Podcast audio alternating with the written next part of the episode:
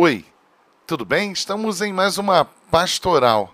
A pastoral de hoje chama-se Espírito de Natal. Bom, você já ouviu falar no tal Espírito de Natal? Outro dia assistindo um filme com as minhas filhas, eu me lembrei dele. Segundo esses filmes e também de acordo com algumas campanhas publicitárias, o tal espírito natalino é uma mudança que ocorre no interior das pessoas na época das festas natalinas. Segundo essa perspectiva, as pessoas são convidadas a serem mais solidárias ao próximo, mais sensíveis ao seu irmão e às suas necessidades, deixando que o amor seja então manifesto. Isso é muito bonito. E eu quero até aqui confessar para vocês que eu amo esses filminhos natalinos. Mas de verdade, de verdade, eu não sei dizer o que seria esse tal espírito de Natal que mudaria as pessoas de tempo em tempo, seguindo no intervalo entre os natais aquilo que naturalmente somos. Eu sei sim que no Evangelho de João, no capítulo 15, Jesus fala acerca de como seus discípulos deveriam frutificar, como deveriam ser e ter as mesmas ações de Jesus de Nazaré, o Filho de Deus. Amar o irmão é então uma determinação.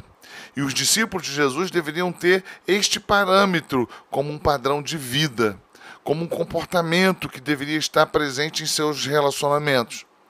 O meu mandamento é este: que vos ameis uns aos outros, assim como eu vos amei. Foi o que Jesus Cristo disse.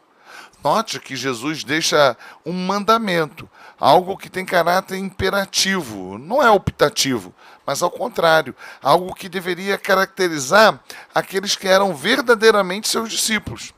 Por isso, que o mesmo João vai dizer em sua primeira epístola, no capítulo 4, o seguinte: Aquele que não ama não conhece a Deus, pois Deus é amor. Nisto se manifestou o amor de Deus em nós, em haver Deus enviado o seu Filho unigênito ao mundo, para vivermos por meio dele. Desta forma, podemos concluir que viver em amor para com o nosso irmão, para com o próximo, é o sinal de que somos cristãos. Se não amamos nosso irmão, não podemos insistir em ratificar nossa fé cristã. Isto é simplesmente contraditório. Por isso, seus discípulos deveriam amar como Cristo amou. Ele, Cristo Jesus, era o parâmetro para os seus discípulos e é o nosso parâmetro. Perceba que o amor de Jesus não está limitado ao sentimento, pois nossos sentimentos, e nós sabemos disso, variam mais que possamos naturalmente admitir. Basta que olhemos com honestidade para como somos e poderemos perceber como há características volúveis em nossas emoções e sentimentos. Estamos tremendamente apaixonados e logo em seguida odiamos. Estamos muito entusiasmados com alguma coisa e já já desistimos. Somos instáveis em nosso comportamento e também em nossos relacionamentos. Mas Jesus ordena que amemos. Isso porque ele não está falando de algo que é alimentado pela reciprocidade e pelo prazer emocional. Eu mesmo confesso, costumo ter este sentimento, esse sentimento de amor, por quem me possibilita algum tipo de satisfação. A gente é mais afetuoso com quem nos agrada. Mas Jesus mostra o seu amor falando que se entregaria na cruz por pessoas que não mereciam sua oferta. Logo, ele está dizendo que amar é agir.